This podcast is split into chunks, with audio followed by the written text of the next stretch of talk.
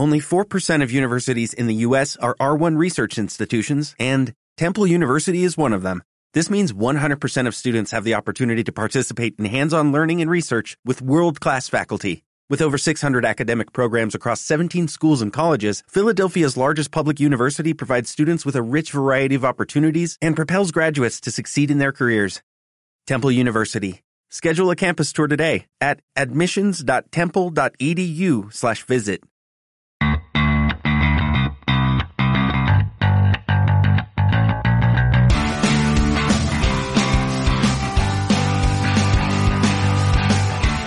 Hola, hola, hola amigos de Generación MMA. Estoy, vamos, encantado porque tengo un súper colaborador normalmente. Le veis como entrevistado. Él es Dani Várez. ¿Cómo estás? Muy bien, muy bien, aquí estamos. Y me ha hecho el favor de venir aquí como colaborador y claro, se viene un eventazo, Joel Romero contra Israel Adasaña, el título defiende Israel Adasaña y tener a un analista como puede ser Dani Várez, vamos, es un auténtico placer.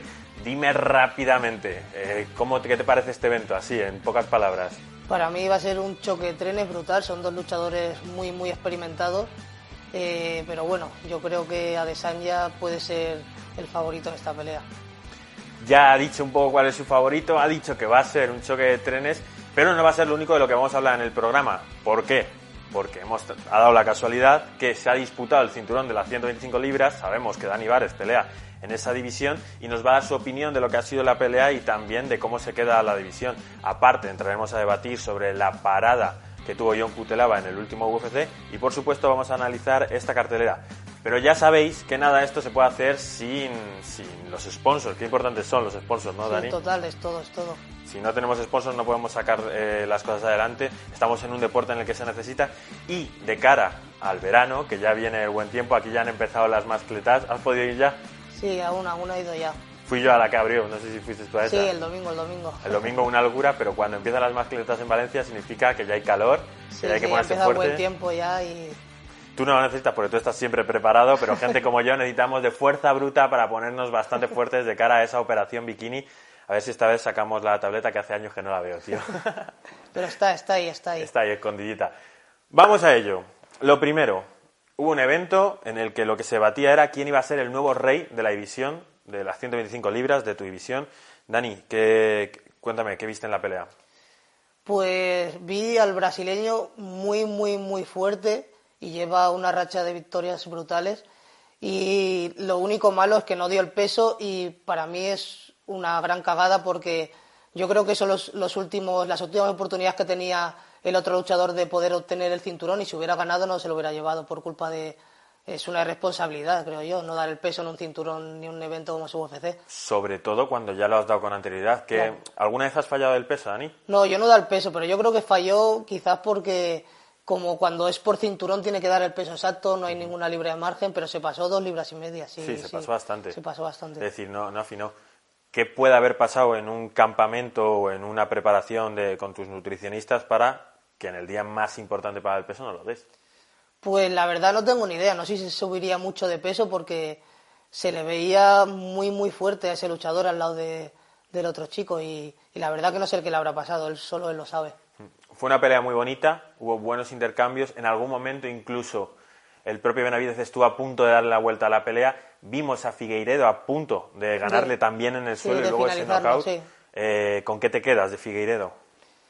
pues que es un luchador muy grande para la categoría, pero tiene mucha envergadura, pero no mide tanto. Yo creía que medía más, pero mide 1,65 y al lado del otro chico que mide 1,63 se veía mucha diferencia de también como a nivel corporal y eso y una calidad muscular brutal y que se le ve un luchador muy muy potente, también muy inteligente. Tiene una manera de pelear así que está todo el rato metiendo presión con las manos bajas, pero bueno, tiene buenos detalles de, a la hora de, los intercambios que se cubre bastante bien. Y yo creo que si consigue dar el peso, yo creo que va a estar bastante tiempo con el cinturón, creo yo, creo yo. No sé, a lo mejor luego me equivoco, que es UFC y todo puede cambiar. En cualquier pelea en UFC puedes ganar, puedes perder, el nivel es altísimo, pero sí que dio esa sensación de que pasar por encima de Benavidez, que es uno de esos reyes sin corona del UFC, al igual que Alexander Gustafsson podría ser el mejor 205 que nunca ha tenido el cinturón, eh, Dan Henderson, eh, Frankie Edgar, que aunque lo tuvo en el peso ligero no lo ha tenido en el peso pluma. Benavidez era ese hombre que siempre estaba como el segundón y que nunca conseguía el título. Y sin embargo, Figueiredo le ganó en las dos partes del juego. Sí, totalmente, totalmente. Ya en su día ganó Benavidez a, a Henry Cejudo, que eso es tener un potencial brutal, que no lo podía proyectar y estamos hablando de un campeón olímpico. Pero es que yo vi a Figueiredo como un punto por encima, lo veo un punto por encima de la categoría, quizás, no sé, a lo mejor luego se llegue otro luchador y, por el estilo de pelea que tiene eh, choque bastante con él, pero por ahora es que lo veo muy potente. Hmm. Hablas de potencia y es que Figueiredo, que tiene creo que siete victorias, una derrota en el UFC, ha finalizado cinco de esas peleas y en tu categoría de peso es complicado, finalizar y encima la UFC. Sí. Cinco finalizaciones, es, esa es la potencia de la que hablamos. Además, no sé si te fijaste en, la guardia que ponía y tal, en algún momento parecía que se movía un poco como McGregor, muy de sacar esa mano, y al final consiguió ese knockout que fue espectacular. Sí, yo creo que, el, a ver, se acabaría en knockout igual quizás o en finalización, pero también tuvo que ver un poco el choque con la cabeza que eh, a cámara lenta se ve como muy lento, pero luego a cámara rápida a lo mejor haces así, te entra una mano ya y ya como que te condiciona un poco, ¿no? Porque fue un choque con la cabeza y automáticamente ya chorrar sangre, que eso se notaría bastante dolor, imagino. Sí. Luego, normalmente los peleadores decís que en pelea la adrenalina y tal te quita, pero un cabezazo. Sí, un cabezazo se nota. Y, y tampoco ya muy entrada la pelea, bueno, pero ya van bastante calientes, llevan mucho ritmo. Pero yo creo que eso te condiciona un poquito, un poquito sí que te condiciona seguro. Y luego también pasa una cosa por la que era muy importante que tú vinieses, que siempre que hablo contigo hablamos del futuro de la división, y es que se da una situación, me parece súper extraña. Normalmente el campeón de UFC es el mejor peleador de su peso del mundo, porque UFC es la mejor liga. Y Figueiredo, para empezar, gana Benavidez, por lo tanto es el mejor de las 125 libras, no es campeón, porque como hemos dicho, claro. pasa de peso, pero es que tienes a Henry Cejudo, que a priori es mejor que tú, entonces no eres el mejor de tu peso, y a Dimitrius Johnson, que ya sabes que está por ahí, que si volviese, no sé si ganaría, pero me imagino que sí. Sí, daría guerra seguro. Qué sensación, ¿no? Ser el mejor de tu categoría, pero no eres el mejor del mundo. Claro, pero bueno, también me gustaría ver también Henry Cejudo contra Figueiredo. No sé, sería un diferentes estilos, pero puede haber sorpresa incluso ahí. Pasa que Henry Cejudo está ahora muy muy potente, muy potente.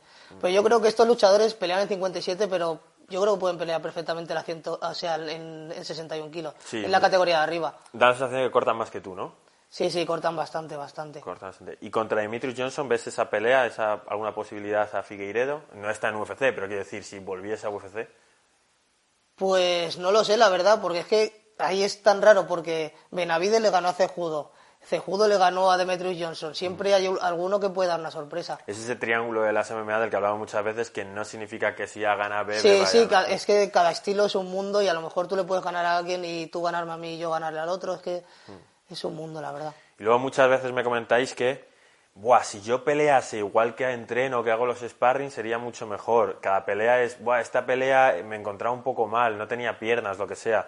Al final si dependes de la pelea en concreto del día. Claro, cada pelea es un mundo y es tú puedes controlar lo que haces tú, no lo que hace el otro luchador y cada uno lleva su plan, una manera de luchar, tú te puedes preparar más o menos, pero a la hora de la verdad todo puede pasar, la verdad.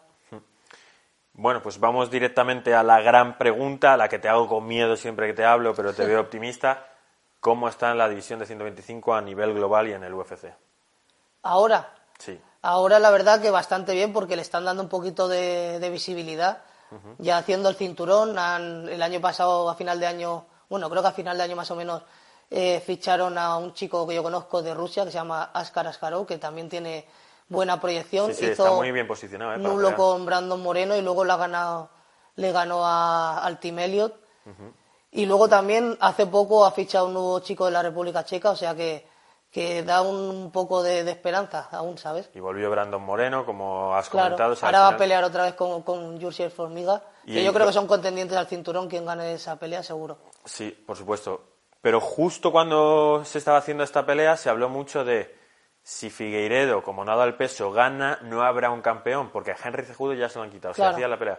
Entonces ahora mismo en UFC no hay un campeón de haciendo de 5 libras. ¿No te da un poco de miedo que eso vaya a desembocar en un no hay división, solo hay peleadores. A ver, daba más miedo antes cuando una vez ganó Cejudo y ha subido arriba, hubo un como estanco ahí, ¿sabes? Y se paró bastante, pero ahora yo creo, no creo que fichen a un luchador para luego de repente decir ya cortamos la categoría. Mm. Están luchando bastante, en Australia también pelea mucho el Kai Cara este y, está teniendo bastantes peleas, o sea que no creo que haya problema ahora. Yo es que ayer justo preparando el programa me planteaba, pero ¿cuál es el problema real con la división? Vale, que los campeones de esta división normalmente no venden, pero ¿y qué? ¿Por qué vamos a quitar una división de peso porque el campeón no venda? Sigue siendo una cartelera y siguen siendo personas individuales. Quizás lo que tendríamos que pensar es dejemos de darle tanto bombo a esto y cuando haya un campeón mejor, pues será una división más entretenida y cuando haya uno menos, pues menor. A mí personalmente, por ejemplo, la, lucha del otro día, a mí Demetrius Johnson me encanta su manera de luchar. A lo mejor quizás para el público no le guste mucho, pero a mí me encanta.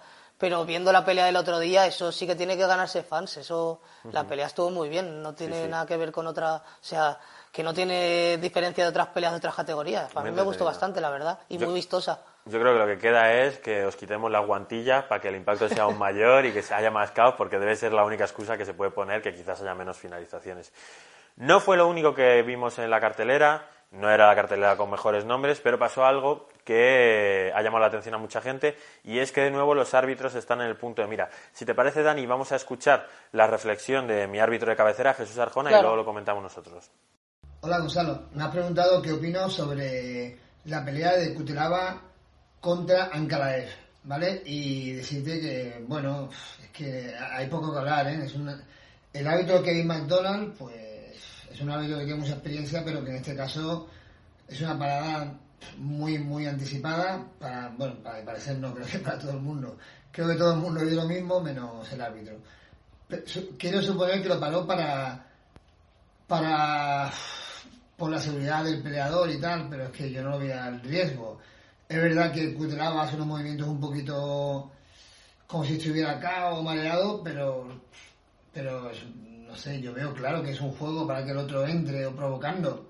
Yo personalmente no lo había parado nunca. Y para mí es una, una parada demasiado, demasiado temprana. ¿eh? Para muy rápido, debería haberle dejado. Es una pena, una gran pelea. Lo único bueno es que ya están diciendo que habrá revancha. Con que es lo único bueno que puedo decir y poco que hablar técnicamente de la parada. Venga, un saludo. Bueno, pues ya hemos escuchado a Jesús Arjona, que opina que sí, que es una parada bastante tempranera. Creo que en eso todos estamos de acuerdo, ¿no? Sí, eh, en directo se podría ver otra cosa, pero luego cuando se ve a cámara lenta es que prácticamente no entra ningún golpe. Y fue una parada para mí, una cagada del árbitro.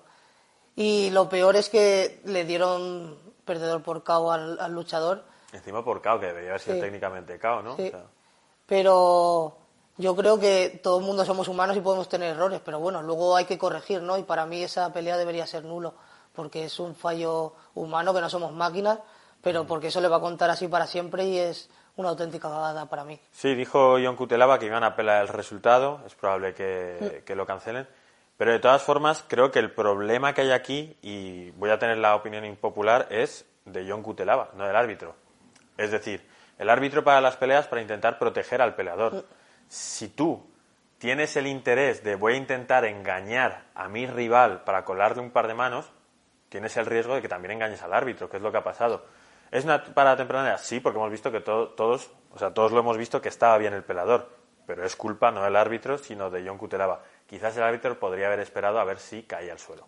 Claro, por lo menos que toque el suelo, porque en este en MMA no hay cuentas de protección con el boxeo y demás, y no se puede hacer parar para ver si está bien o está mal. Entonces, hay que dejar un poquito porque estamos hablando del mejor evento del mundo, hay que cuidar la integridad del luchador, pero hay mucho dinero por medio. No todo es el dinero, pero, joder, estamos hablando de, del mejor evento del mundo y el mejor nivel.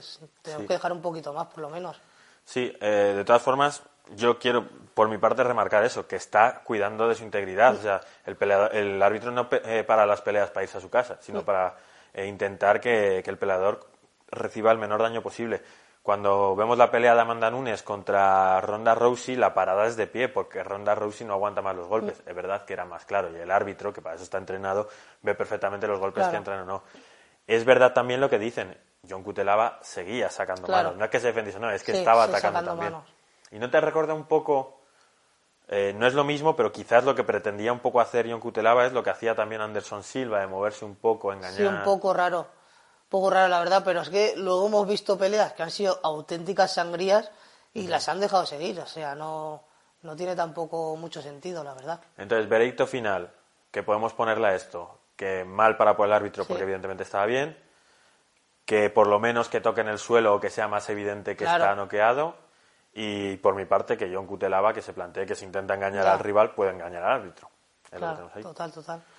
Pues Dani, eh, acabamos esta primera parte del programa y nos vamos a ver lo que tenemos para UFC 248. Vale, vamos. Venga, hasta ahora.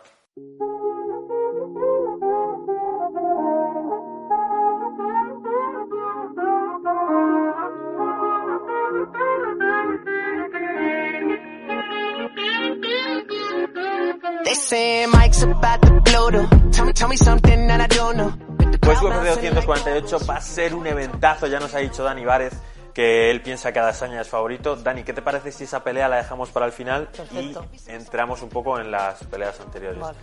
Es una de esas carteleras que si vas a estar despierto te la puedes ver entera porque tiene nombres buenos en todos lados. Tenemos a Deron Wing, que es ese eh, mini DC que vimos en Chuck Liddell contra Tito Ortiz. Tenemos a, a Guido el Ninja Canetti peleando para todos nuestros seguidores latinoamericanos, que algún día tendremos que empezar a hacer generación MMA más latinoamericana porque sabemos que nos veis. Eh, tenemos también a Marco Madsen, que no sé si lo sabes, es un peleador europeo de 155 libras que se rumorea que es probable que sea uno de los posibles rivales de Joel Álvarez porque siendo europeo Claro, pesando lo mismo que Joel Álvarez y estando en la rampa de ir empezando, sí. coger este nombre porque es probable que le veamos contra Joel y es una auténtica máquina pisonadora. Pero también está Teco Quiñones, eh, que bueno, que es un peleador que tú conocerás porque, porque entrena con muchos peleadores latinoamericanos, ¿no? Sí, Eh, creo, bueno, creo que entrena ahí en Tijuana y entrena con muchos luchadores de, bueno, que son conocidos y amigos de ahí de- del gimnasio de Entran. También he visto que está como gimnasio principal el Allianz, que es el gimnasio de Dominic Cruz. Y este chico lo conocí yo porque luchó con, con Nathan Elwood, que es, eh, lo, lo gestiona el mismo manager que yo. Y la verdad que lo hace bastante bien. Ahora tiene una pelea muy dura porque el otro ya sabemos que es bastante, bastante completo. Sí, se enfrenta a Sino Mali, que fue como una revolución de 2018. Lo que pasa es que entre la lesión y los positivos de doping y demás, no lo hemos podido ver. Yo no sé si te acordarás, en la última pelea que ganó eh, se quedó como cojo e intentó pelear de pie, pero el Sí, rival no, se llevó al se, suelo. se- se- se lesionó el pie bastante. Sí, sí, y era una escena tipo Karate Kid que Sí. parecía que iba a lanzar la patada así. Luego, en la, en la carrera principal ya tenemos eh, a Neil Magny contra Yan Lan Li, otro peleador chino, para intentar reforzar las ventas ahí, que dicen que es el próximo mercado. O sea, que si te da tiempo a aprender chino, lo mismo es ahí donde hay que buscar peleas. Eh, tenemos también a Beneil Darius, tenemos también al Cowboy Oliveira, pero tenemos dos peleones por dos cinturones. Por un lado tenemos el de peso paja femenino, que es el que enfrenta a Wei Li Zhang, la campeona china, contra Joanna Jędrzejczyk. ¿Qué opinas?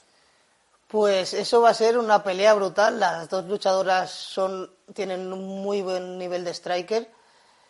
Creo que quizá le pueda pasar factura, no sé, lo- como pienso yo como luchador, porque Joana estaba ganando una racha de victorias brutales y tuvo una pequeña caída con Namajunas, luego volvió a luchar y luego eh, peleó con Valentina Sechenko el cinturón en otra categoría de arriba y eso quizás esas tres derrotas le puede a lo mejor pasar factura psicológicamente. Sí. De ganar todo a luego perder un poco, pues quizás tienes que trabajar un poco la cabeza para estar otra vez al 100% como antes. Sí, luego al final siempre lo podemos justificar, ¿no? Decimos, pues Rose Namajunas, vale, te ha ganado porque es una peleadora que estilísticamente eh, se adecua muy bien para vencerte. Y Valentina Shevchenko siempre ha sido tu némesis en otros deportes y en este caso, como pesa 5 kilos más que tú y es una peleadora Claro. como la Copa de un Pino, pues te ha ganado. Entonces como que lo puedes medio justificar. Pero sí que me da la sensación a mí que Wei Li Zhang va como un tiro a Sí. arrasar a quien tenga delante y Joanna Jędrzejczyk no. Las dos tienen muy buen nivel, pero creo que es como también como el ejemplo de Figueiredo contra, contra el otro, que es, es un toro. O sea, yo creo que eso nos, nos calienta a todos. Sí, sí, sí. Eso es, Es una eso pelea- es una máquina. Una peleadora que en peso strawweight dé la sensación de que tiene posibilidades de acabar todas las peleas. eh, 16, pele- 16 victorias tiene antes de UFC, 15 finalizaciones. La única vez que ha perdido, o sea, tiene un récord de 21, fue su primera pelea en MMA, que le puede pasar a cualquiera en Sí, tu sí, primera total, pelea total. profesional.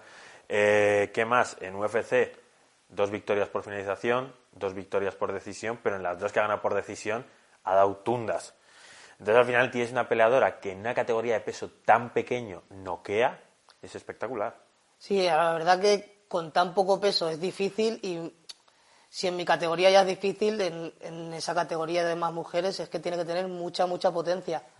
Mucha potencia, mucho nivel de striking, la verdad. Y Joanna Jędrzejczyk, sin embargo, no finaliza una pelea suya, una victoria, desde 2015. En las últimas nueve peleas no ha finalizado a nadie. Que vale, que Joanna Jędrzejczyk siempre ha sido una peleadora que pelea a lo largo, pelea a los rounds tipo John Jones, que te va a ganar poco a poco, que te va a ir ganando asalto por asalto y con un striking muy bueno. Pero eso también intuye un poco por dónde se va a decantar. Si tú tienes una peleadora que acaba sus peleas y otra que no. Claro, yo creo que va a ser una pelea con mucho, mucho, mucho ritmo mucho ritmo. No sé cómo lo plantearán por ambas partes, pero yo creo que, que la, luchadora china va a ir a, saco, a saco. Sí, eh, independientemente, favorita creemos que, que Wei Lizan, ¿no? Sí, yo para mí sí.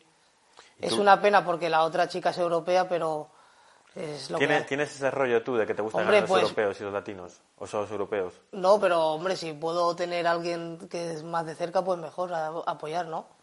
Sí, buena reflexión. Eh, ¿Alguna cosa a comentar más de la pelea estilísticamente? Pues sí, que probablemente ninguna busque el suelo, aunque Weili Zan tenga finalizaciones, o sea, va a ser un intercambio arriba brutal. Hemos visto que Weili Zan tiene muy buen control de las patadas laterales, que hace mucho daño con la mano izquierda. Cuando tienes un peleador que con la mano izquierda es capaz de noquear o de sacar buenos crochets, tienes un tesoro ahí. Sí, ¿no? Y te lo piensas para entrarle. Sí, sí, veíamos, en la pelea contra Daniel Taylor, que es una peleadora muy pequeña, pues Daniel Taylor no podía entrar porque con el trabajo de izquierda que tenía Willy Zan, que era más alta, te hacía los golpes de jab y los golpes de knockout. O sea, al final es una barbaridad.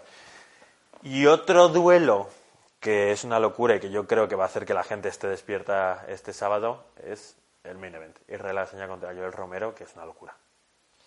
Son luchadores ultrapotentes y Joel Romero con la edad que tiene, yo no sé cómo se conserva así, y estando tanto tiempo a nivel de competición, siendo olímpico y todo, que habrá estado entrenando desde pequeño, y, lo veo que, está igual o mejor, o sea, es una máquina y, sobre todo muy, muy potente.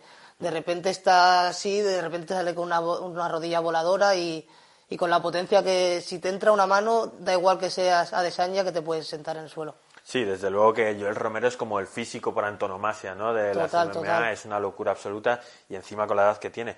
Leía yo en el blog UFC de, de Jim, eh, de Enrique Jimeno, eh, que es verdad que, no grueslea mucho. A pesar de tener la base de lucha, al final es un peleador explosivo que te intenta noquear con rodillas voladoras, con los overhands, pero no le vemos una estrategia de entrar al derribo.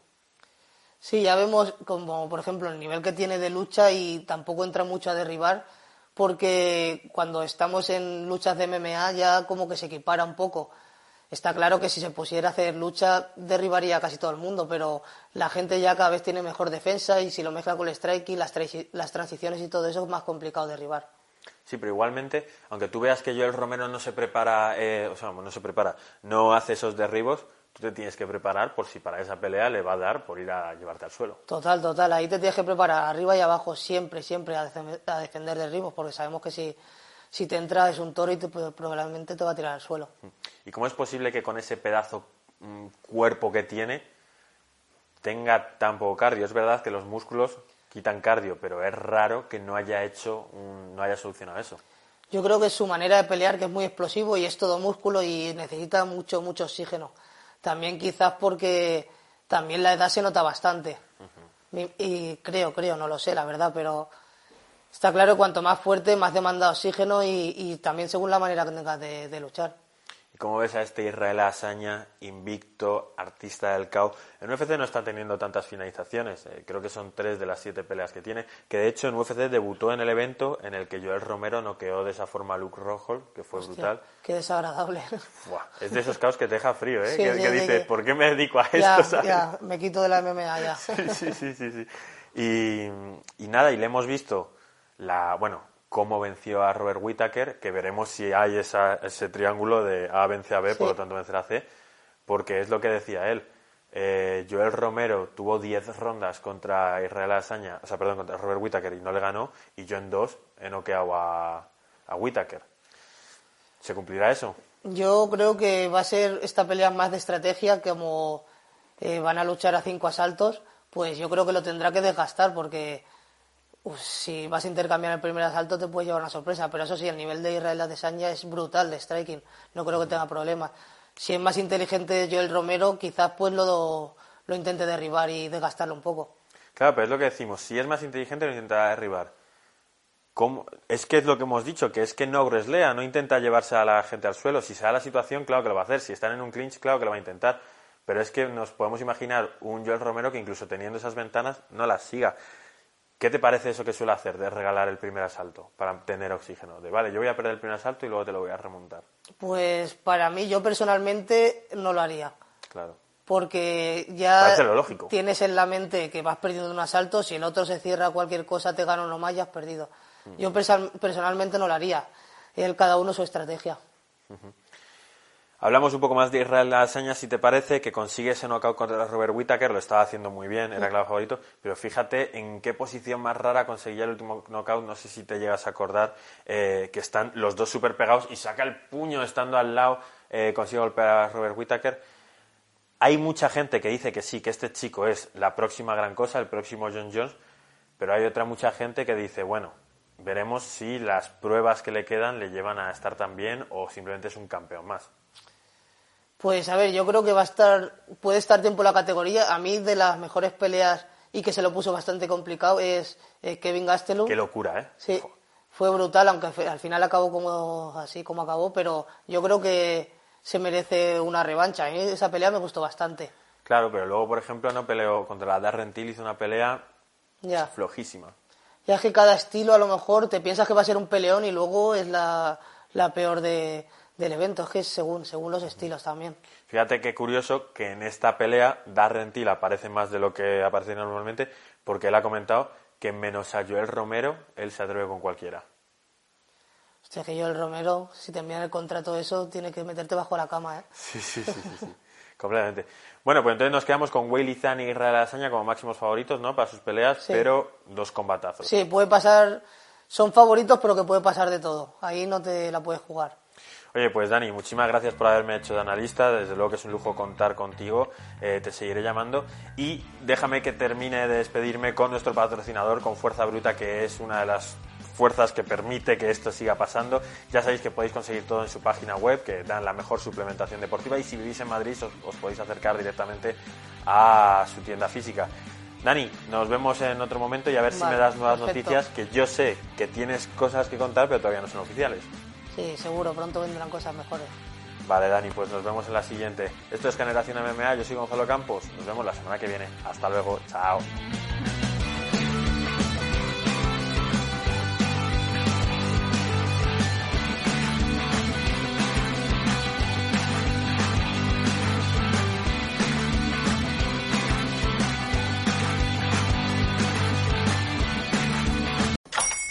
Hola, buenos días, mi pana. Buenos días, bienvenido a Sherwin Williams. ¡Ey! ¿Qué onda, compadre? ¿Qué onda? Ya tengo lista la pintura que ordenaste en el ProPlus app. Con más de 6.000 representantes en nuestras tiendas listos para atenderte en tu idioma y beneficios para contratistas que encontrarás en aliadopro.com. En Sherwin Williams somos el aliado del PRO.